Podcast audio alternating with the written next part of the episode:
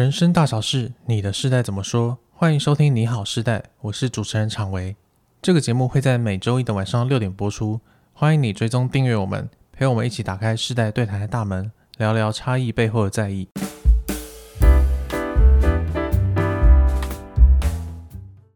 Hello，大家好，我是常维。今天我们要聊的话题是：如果遇到感情的问题，你会劝离还是劝和呢？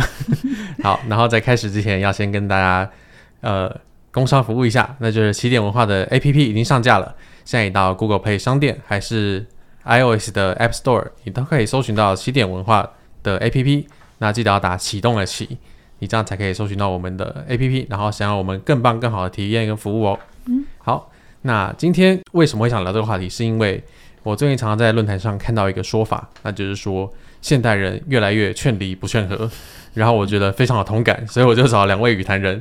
第一位是嘉玲老师，Hello，大家好，我是嘉玲。那第二位是婷婷，Hello，大家好，我是婷婷。好，那这个话题我为什么会有感觉呢？是因为我很常看到网友会说感情问题一律建议分手。对，对，不知道大家、嗯、你你们两个是是不是也很常看到？我自己做心理敲敲门，我每次解那个感情的问题啊。嗯。啊，我都会觉得我我要很小心，然后不管我再怎么讲的中立啊，嗯、底下的人就会说这种事情呢，就分手，就分手就好了，对，对，分手就好了。对，然后我包括看那个最近以白老师的新节目，就是爱情诊疗室，对，也是，就是大家明明是写信来提问，想说怎么让感情变得更好，但是我就会说。分手就好啦，就是为什么还要对？我们连节目上跟大家说、嗯、哦，这种事情我们不是当事人，嗯，那我们尽量不要这样子给建议。他们已经在节目上这样讲喽，底下还是继续写、嗯。对，就是大家还算好像还是会觉得说分手是最快解决方法的问题，那个呃解决问题的方法讲反了。我我觉得网友。有些真的蛮敢给意见的，对，就是会觉得说他他觉得这样就好就好了，为什么你要一直困在那边？对，就很想把别人拉出来。是，但是回到我们自己身上，其实我们好像遇到别朋友或是家人出了这种状况的时候，我们也会一直很想给意见，一直很想要他赶快出来。嗯，对，我就觉得说这个劝离的声音真的越来越多，而且这个多的程度是已经让我觉得有世代差异了。嗯，因为以前我们在跟家庭长辈相处的时候。他们比较会劝和，对，就会说啊，你们两个吵架吵吵架吵归吵，可是感情还是很好，对不对？没没有离婚这个选项的，对对对，就吵吵一吵就算啦，就赶快和好啊，对不对？对反正都一家人嘛，哎，难得缘分嘛，就很多、欸、你很会劝，对啊，就很多这种声音啊，就是床头吵床尾和，对对对，听很多这种声音，对。但是现在真的很不一样，现在真的变成说是。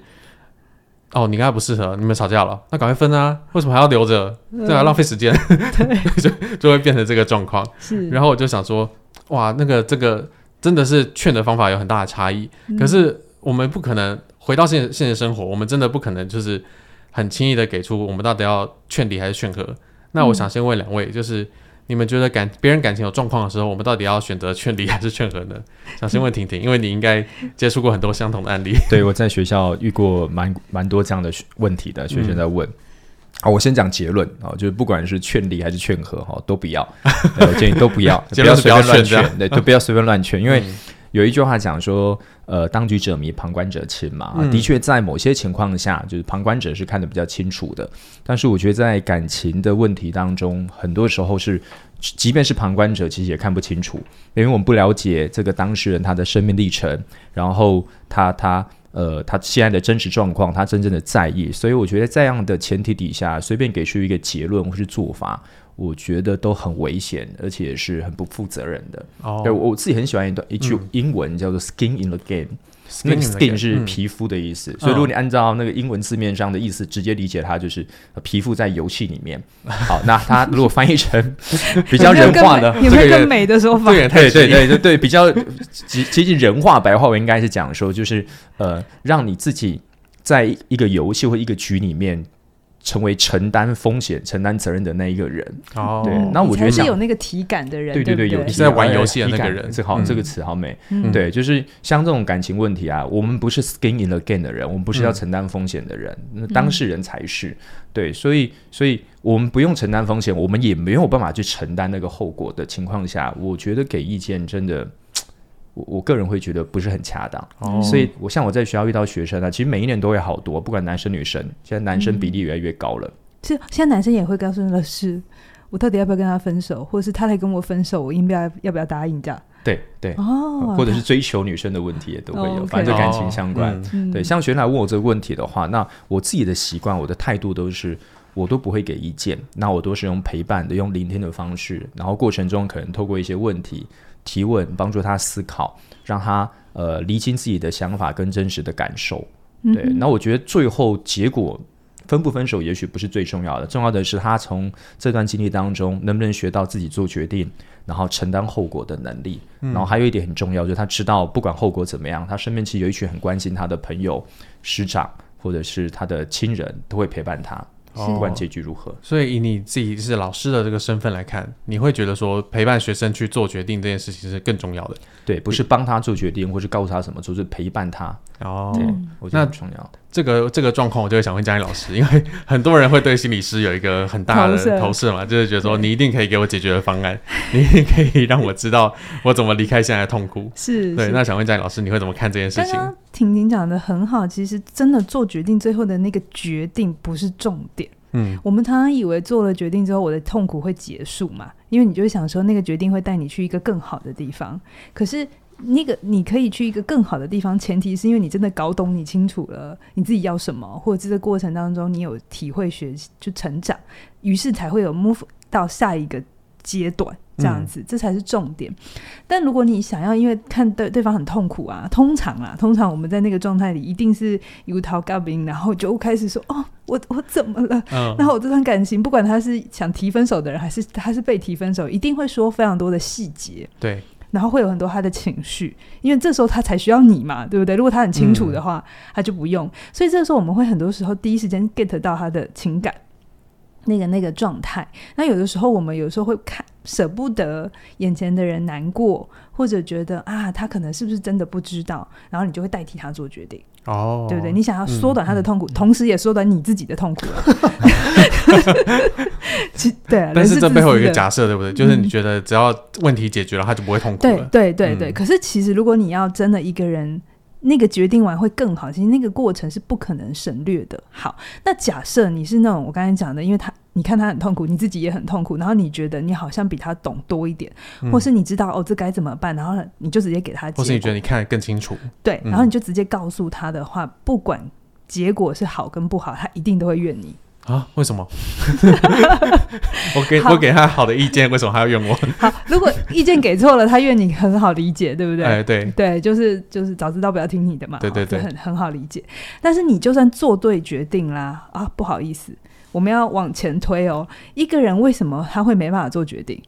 他是怎么长成今天这个样子的？嗯嗯。嗯对、欸、对耶，嗯、你有没有想过他为什么？当然，我们可以说重大事件的时候，我们会比较六神无主，这很正常。等下我们会婷婷或我都会补充说，怎样的问题才是他开始准备要为他自己承担的？嗯嗯、他怎么说他的状态？其实我们会知道他有没有准备好做决定。嗯，是可是如果他你还没有搞清楚，你就会觉得说，哦，反正你现在有状况，我就来帮你，直接跳过他中间那一段的话，好，你就算帮他做了一个好决定，好，这一次很 OK。好，那他下次他记住这个甜甜蜜的感觉，他记住这种很很哇，有人帮他做决定，然后做的还不错，那像不像是买了一个名牌，就是那个股市名牌有没有？啊，我下次再去问你啊，嗯、对不对？因为我相信你啊，而且我觉得你好像都可以帮我做好对的决定哦。对，他会产生依赖。嗯、好，那就算你前面几次都做对，可是你有能保证他以后人生的问题你都会做对决定吗？哦，所以如果你让他的依赖下去的话，久了之后，嗯、哪一天你没有做决定，没有做好决定的时候，他反而会怨你耶。对耶，你这次为什么不准呢？对啊，你每次都帮我做好决定，为什么这次出错了？对，你搞什么？所以久了之后，你跟他的关系变成一个工具化的关系。嗯、哦，真的，我们变工工变工具人。对，然后你要想的事情是，为什么心理师永远都不会给答案的原因是，我们不会那么快的，当他一个人来到我面前的时候，我马上就觉得。哦，他有困难，我要帮他。我不会这样想，嗯、我会想的事情是，他是怎么一步一步一步走到今天的困局。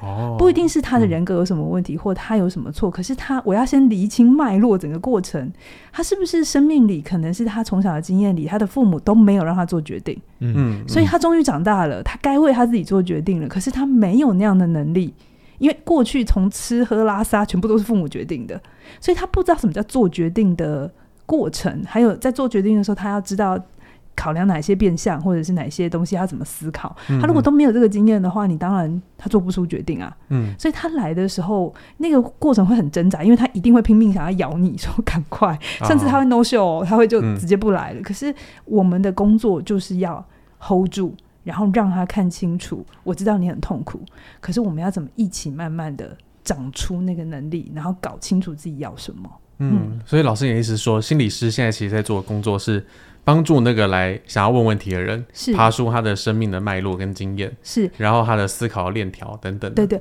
这样子才会是这个 section 结束了，或这个困境过去之后，他之后不用一直回到智商室啊。哦，如果我坏一点的话，我就让他依赖我啊。就让他一直付钱就好了。对，可是这不会比较好，真的不会比较好。嗯、因为一个人如果要一直付钱才能回来，那你可想而知，他在工作上的能力，他在生活上的能力一定没有前进嘛。嗯，这长期下来也还不是，就就不会是一个好的关系。他甚至可能会有一点后退。嗯，嗯因为他太太开始有依赖的心了。是是是。OK。那刚刚听完两位，就是你们分别从老师跟心理师的角度出发，那我今天觉得我们其实更常容易遇到这种劝离还劝和的状况，是在朋友跟亲人之间。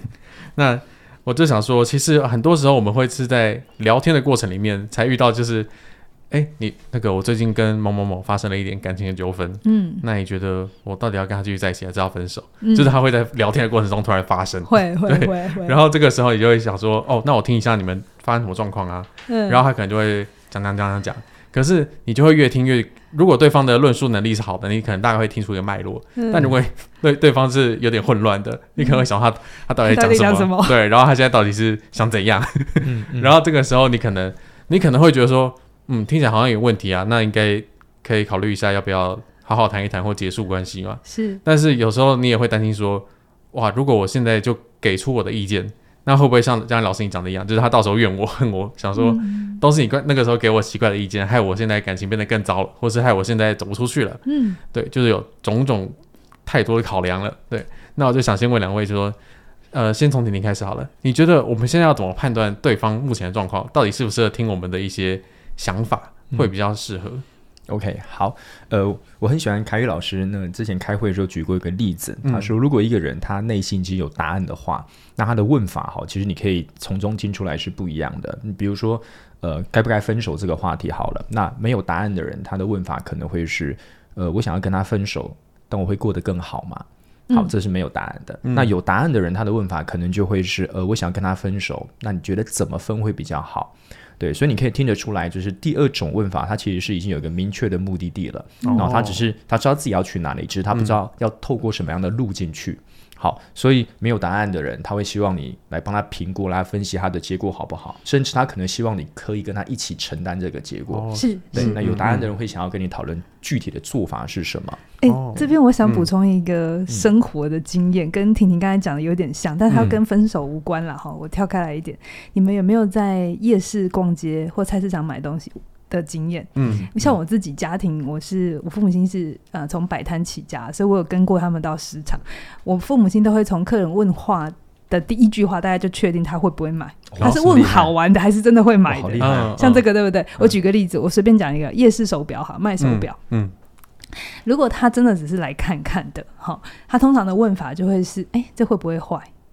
哦。好有在问哦，好，好像有兴趣，对不对？嗯。可是你在听第二种说法，他说，呃，我我看一篇报道，他就说呢，如果客人的问法是，哎，你们这个手表有没有防水？嗯，或是这个是不是夜视的？就是晚上就算没有光也看得到的。嗯。像这样的问法呢，买的几率比较高。哦。为什么？因为他很清楚他要什么。对。哦，他要的功能他已经先跟你讲了。对。他在确认有没有那个功能。对。可是他如果问那种刚才婷婷讲，他是一个很开放的状态。其实他没有想清楚他要不要，他就只是问着。就是他会问说：“这会不会坏？会啊，这会太紧啊？这在哪里买？呃，在哪里做的呀？这种这种东西就是感觉跟你闲聊了。对对，他没有，他还没有做好那个决定。可是如果他一来，他就很清楚说：呃，诶，我要什么？你们这边有没有？那就表示说他自己清楚他要什么。那有可能你跟他介绍完，他也不一定会买啊，因为可能价格的问题。嗯。可是你会知道这样的客人，你可以花比较多时间陪他。嗯嗯，对，甚至可以跟他多有多一点谈判的空间。对对对，然后有可能他这次没有。他可能去绕一绕之后，他会回来。哦，对，这都是美感。嗯嗯嗯嗯，真的要有经验才会知道。是是，对，所以回到刚才的问题，如果如果是遇到那种呃有答案的人，我就会陪他一起思考；那没有答案的话，我可能就是只是倾听，就是陪伴而已。嗯、那有答案的人，我就会跟他一起思考，说，呃，比如说。啊不不反过啊，没有答案就是有答案一起思考嘛，就引导他的思考，理清他的想法跟感受。那没有答案的，我不会分享我自己的看法，就是陪伴听，然后透过一些问句，好去确认。比如说对方跟我说，我想要跟对方分手，但我会过得好吗？那我可能就回他说，你自己怎么想呢？我来演，我来演。啊，我觉得不会耶。好，那是什么原因让你这样想呢？嗯，因为怎样怎样怎样怎样怎样。好，对，所以这可能就是透过引导去爬书，像刚才嘉玲老师讲，爬树他过去的脉络。哦，对，嗯、对，对，对。所以，那我这边还喜欢很喜欢一个帮助思考的问句。嗯、有时候我们在。在犹豫要不要分手的时候，会卡在过去的回忆里面，就是啊，他以前对我这么好，我过去有一段很美好的经验，那我分手不是前面这些都浪费了吗？对你，你已经花一些时间去跟他谈恋爱了，那我现在放弃会不会太快了？对，那经济学就是说这叫沉没成本的谬误，这样子。沉没成本。对，所以我们可以换个用一个问句来引导思考，就是好，我们可以问他说：如果你现在单身的话，你会选择跟眼前这个人在一起吗？对，所以你可以比较一下这两个差别，一个是要不要分手，一个是要不要在一起。他不是要你回到以前的时间点了，他是让你现在从现在开始往前看，从来会不会跟他在一起？这样，这问题真的很厉害。对，从损失变成是获得，因为我们真的会不想损失。对，可是你的问法，像心理学有一个东西叫焦点解决治疗嘛，还有一个东西叫做奇迹问句。嗯，奇迹问句就是因为我们常会卡在问题里，说这样又那样怎样，但奇迹问句就是好，如果你今天晚上回去。一个魔法，你的问题就消失了。那你明天要做什么？哦、其实他的他是一样的，他就是从困住的那个思维里跳出来。嗯，你直接换一个角度去看你现在的问题。嗯嗯，嗯，你有可能就松了。嗯，你就清楚你要什么了。对，嗯，对我觉得我觉得这个问题真的很厉害，因为、嗯嗯、因为当我们知道我们要不要继续的时候，会会有一种就是担心，想说我会不会错过什么。嗯、但是当我们问我们要不要获得什么的时候，就会变成是。哦，我觉得好麻烦啊！所以我觉得，我觉得怎样怎样，就会你你会考虑到更多你本来不会考虑到的东西。真的，真的是这样。对，嗯，对，所以问题呈现的方式会引导思考嘛。嗯嗯，嗯。因为我觉得，其实有时候我们会想要劝离或劝和，一方面当然是因为对方会有这样的顾虑嘛，但是另外一方面就是有时候对方的处境是有点危险的，是，就他可能已经遭遇到了一些家暴或是一些暴力的状况，嗯、或是一些呃经济上的剥削，嗯、就是他有一些。困住的地方，然后他一直在伤害自己，可是他又离不开。嗯，那他也没有来问问题啊，就是他也不会跟我聊天。嗯，但是我就是很想帮他，我就是觉得说 看不过去的，对，我就觉得说他这样下去，他他会完蛋的，他会 他会死掉的，怎么办？你的担心比较前面，对，我的担心很前面。那我在就想问两位，就是、嗯、如果对方就真的已经有遭遇到一些危险了，那我难道只能看着他出事吗？就是一定要等他来问问题吗？那我要怎么做比较好呢？我觉得。看着亲近的，不管是家人还是朋友，他们在受过，一定不会好过。嗯，这一定是心里我们会有那个共感嘛，哈。可是我想要让大家也知道，哈，离不开危险关系，离不开危险的环境，其实它都是一种心理上瘾。哦，上瘾。对，如果你用成瘾的概念去理解的话，你就不会觉得，好，你把他现在眼前的这个。某一种毒品拿掉好了，它就会变好。其实，在心理学呃物质滥用的研究里头，已经发现过，一个人如果抽烟，因为烟我们很清楚知道它可能会危害肺部嘛。好，你把它拿掉，可是你没有搞清楚他为什么要抽烟。抽烟，还有就是，那你拿掉之后，它的替代物是什么？你把它拿掉之后，它会变成去喝酒。哦，他会找一个新的上瘾的东西。嗯嗯，因为他有一个内在的需求没有被解决掉。嗯，所以你只是拿掉它。我们很多时候眼前就是你离开这个坏人，你就没事了。对。可是，那你有没有想过，他为什么要爱上这个坏人？嗯，就安全感、依赖感、习惯。对，好，那你能给他吗？哦，他有他的生活里有这个吗？如果没有的话，你离开了这一个，他要不就是赶快回去，要不就是他换下一个，差不多。那如果我觉得说，哎，我可以给啊，我我可以给你安全感，我可以给你一些依赖啊，那这样这样为什么？但你想给是他想要的吗？对，所以我觉得这是很多人，像我们跳，我们以前好像凯宇也受访过那个参加邪教，哦，是一样的嘛。其实它都是一种依赖跟归属还有连接。嗯，那很多人在里面都会想要得到那个连接感，可是他同时又被剥削。哦，对啊。那我们不在里面，我们会很容易看到你被剥削了，你被贬低了，嗯，对不对？可是。里面的那个人可能知道他被贬低，可是因为他得到的是他更想要的，就我们看不见他在意的东西。对，所以他可能是衡量计算过后，说我付出这个，我付出我的自尊。他有在拿什么换什么？对他有，哎、欸，他很有拿什么换什么的概念，他有可能在听凯旋哦。所以我觉得那个东西就是。你除非可以给他一样的安全感，你不一定是亲密关系的安全感啦，可能就是让他感觉到在你这段关系里，你不会因为他还在跟这个人在一起，然后你就一直骂他笨。嗯，那如果你在这边一直就骂他笨，说，哎、欸，他那个这么糟，那么渣，不管男生女生，你为什么不离开他？其实他感受到你这里也就是批评，对，他的安全连接早就给你断光光了，对，所以他就不会离开啊。嗯，所以很有可能你自己，我们很多时候看别人的问题啊，他说你这样有问题，你那样有问题，可是那个你觉得的问题，可能是他的解决方案啊。哦，对，就很多时候我们在不同的阶层的时候，嗯、我们看另外一个阶层的。的一些处理方法，我们不一定要比往下比，有时候往上比，就人家说贫穷会限制我们的想象嘛。对对对，我们有时候看，诶，他为什么这样子？为什么房租就空在那里不租？嗯、我们会觉得那是个问题，嗯、想说出租出出去才会有现金流，嗯、可是他不租租出去是为什么？他一定有他的原因嘛。嗯嗯，嗯，所以这个东西都是我们要先知道，不要劝。那个婷婷真的非常好，一开场就直接说，不管劝和还是劝离，就是不要劝 就是不要劝，这就是原则。对，就任何事情你可以陪他，我们真的最多就是陪，可是那个决定性的关键，他还是要自己下。那你刚才讲说，如果他真的很危险，除非他真的就是生命危险，他已经被，嗯嗯、就已经是拿刀子啊，或拿枪这么严重，我们就是当然是很。用霹雳手段直接把他拉出来，可是如果他还要再回去，你心里也要知道，他需要那个过程。然后在那样的过程里，你你就算很不舒服，可是你就是，如果你还想真的帮到他，你不是要把他的关系跟你的关系弄得很对立，你就是要默默的陪他。那如果最后最后还是遗憾发生的，你也不要责怪自己，嗯，因为那不是你劝多少有用的，嗯，那是他的议题，嗯，是他选择之后。他要承担的结果是是，所以我觉得这个这一题里面，好像我们是在讨论别人，可是回头都是讨论自己。对，我自己能不能很清楚知道那条线在哪里？我跟别人的线会在哪里？嗯嗯，嗯，那婷婷会怎么看？就是如果别人有状况，你要怎么？你你该劝吗？这件事情？哇，好难哦！我听完嘉玲老师这样讲，我就更确定。我一开始其实还不太确定，因为如果是我，我也会一直在思考说到底要不要劝。因为你其实也读过一些东西，告诉你说，其实你越劝，对方反而会越反弹，就出现所谓的逆火效应嘛。对对对对，你看很多那种，比如说。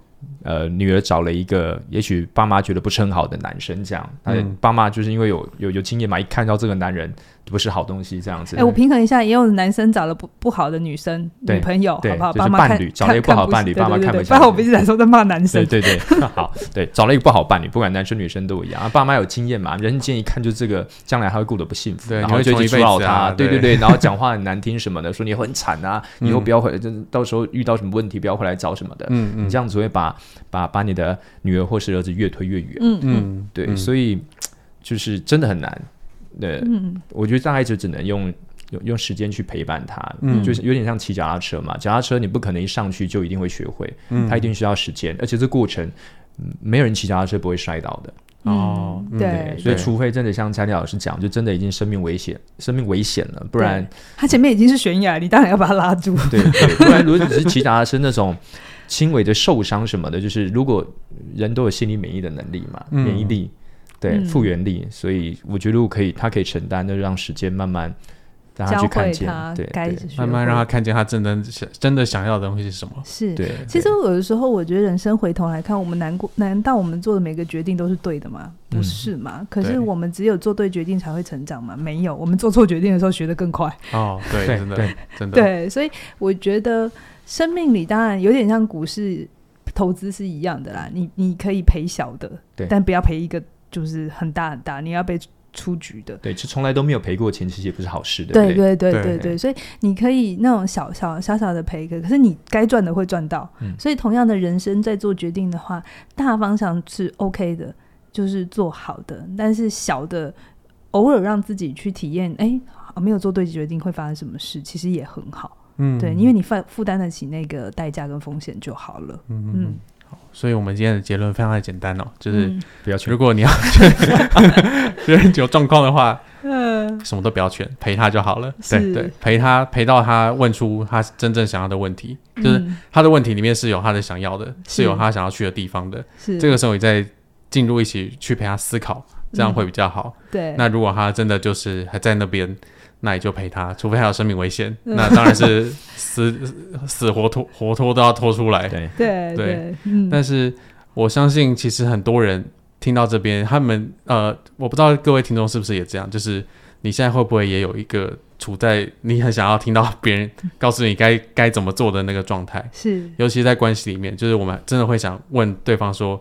我到底该不该跟他分手？是，是，我到底该不该该不该跟他继续下去？是，嗯。然后很多时候我们会对分离有更多的恐惧，嗯，会害怕说，哇，我跟他分开之后我会怎么样？他会怎么样？嗯。然后我们的关系会怎么样？我们的家人、小孩、车子、房子是 会会怎么样？嗯，就是有非常多灾难化的想象。会会。对。那这个时候，其实我就很鼓励你去我们的像呃参与我们的像课程，好好说再见。是，是。因为这门课程呢，它就会从更高、更宏、更宏观的视角，帮助你从。提出者还有回应者的角度去看，你现在在分离的这个过程里面，你会有哪些价值跟意义有所获得？我这边可以补充一下，因为好好说再见，我觉得是我人生里头做过很难的课程，很难是原因是我有有很多的自己人生的经验在里面。嗯、说再见，其实。很多时候，大家想到说再见，会觉得哇，不要不要不要，好，也就是可以的话，不要有这一天。对，是因为大家想到的事情是再见是一个结束，然后再见我会失去。嗯，可是就像刚才婷婷讲的很好，其实很多时候那个问题是同同时两边存在的，你跟这个人要不要分手，跟。从今天开始，你要不要跟他在一起？嗯，是一样的问题。嗯，就是你到底在这段关系里，你有没有还想要得到的东西？嗯，所以同样的说再见，他有的时候难是难在我们其实在这过程当中一直看到我们的损失。我们一直觉得啊，我会失去一个很好的伴侣，或他曾经很好哦，嗯、或者是我我如果离开了某某某，我离开家，我离开了某个朋友，我会不会就不可以了，或我会变更糟？可是其实你如果生命里头有过练习过说再见，然后懂再见真正的意涵，因为呃，我在这门课里有花非常多时间在讨论关系到底是什么，嗯，而且关系的建立，它不是我们以为的连接而已，真正你的长大是从你。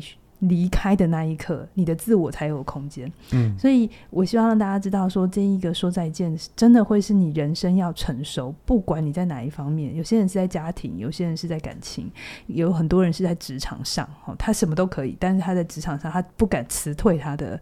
员工、哦、对，嗯。嗯，他有一个这样的心理需求，我都会很鼓励你参加这门课。关键不是你最后一定要跟对方再见，而是你在听这门课的时候，你一定会听到你卡住的点在哪，嗯，你心里更在乎、更过不去的那个东西是什么，嗯、而那件事情才是你真正的要去再多看它，然后多去感受自己，嗯，而不是那个决定。